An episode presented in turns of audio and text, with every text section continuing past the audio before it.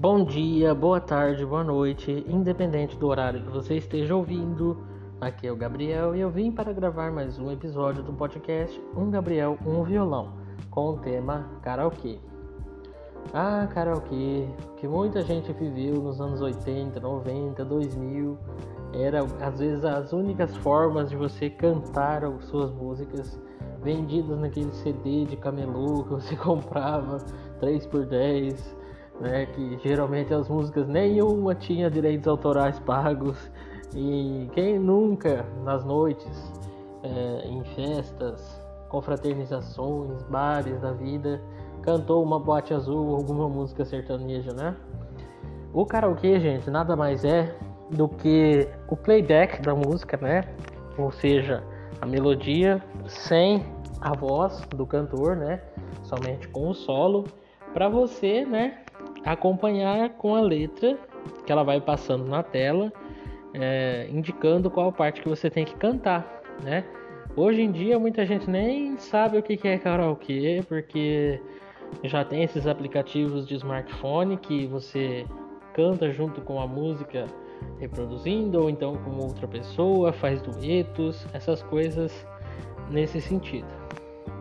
O karaokê me ajudou muito numa época que eu tinha oficina de música no Centro de Atendimento à Família, aqui onde eu trabalho, que eu sou orientador social.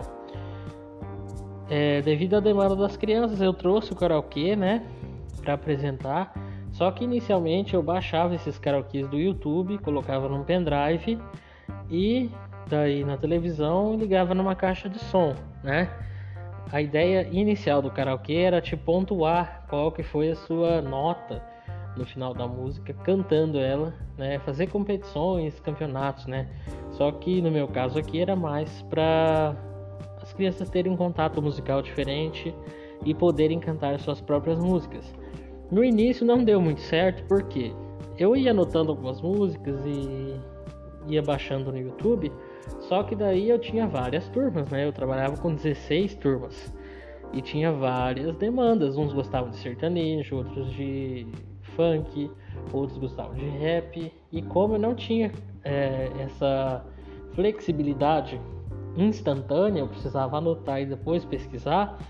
Aí acabou que eu sugeri para a direção de eu levar um computador para minha sala e ligar numa caixa de som com um microfone.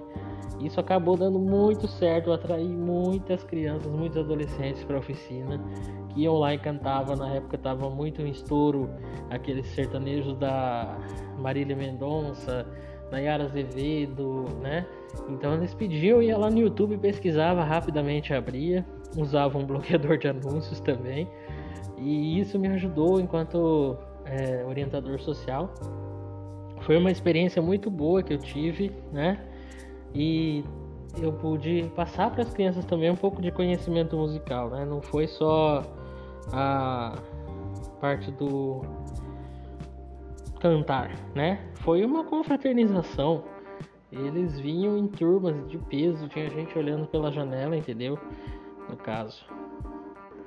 O primeiro contato musical que eu me lembro que eu tive com karaokê foi em 2007, numa colônia de férias que eu fiz no recém-inaugurado colégio, escola, né, na Nery, lá no 14 de novembro em Cascavel, que eu cantei a música Por Te Amar Assim, eu nem conhecia a música e coloquei lá. Eu fazia essa colônia enquanto eu tava de férias da escola, eu pegava um ônibus lá na neve descia no 14 de novembro, né? E eu lembro que até hoje foi muito marcante a primeira vez que eu cantei no microfone, né? Nem sabia música, fui só lendo e fazendo qualquer coisa, né? Mas então é isso que o karaokê representa, nós temos essa independência de cantar a música com o seu playback, né? Sem precisar de algum instrumento tocando ou que você saiba tocar alguma coisa, né? Hoje no YouTube existem inúmeros canais que pagam os direitos autorais, gravam esses karaokês e publicam gratuitamente para você baixar, né? Se você tem o YouTube Premium, né? No meu caso eu não tenho, mas mesmo assim embaixo.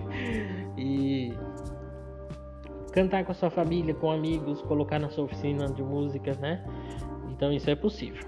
Se você gostou desse episódio, compartilhe com seus amigos. Siga-nos nas nossas redes sociais. Abraços. Tchau, tchau.